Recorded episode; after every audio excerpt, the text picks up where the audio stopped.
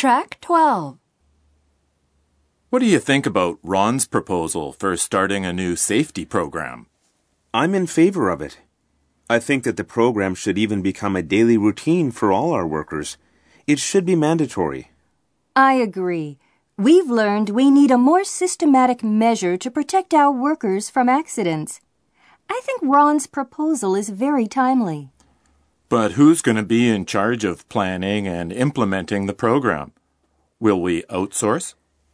There are a few consulting companies that provide safety training programs. Since Ron proposed the idea, I'm sure he's got some ideas about how to go about implementing the program as well. Okay, sounds fair. Speaking of safety, though, I'm getting a lot of junk emails lately. I wonder if our email filtering software is working properly. You too? I'm also getting a lot of spam.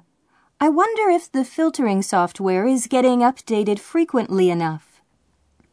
Daniel, do you mind talking to the computer people downstairs?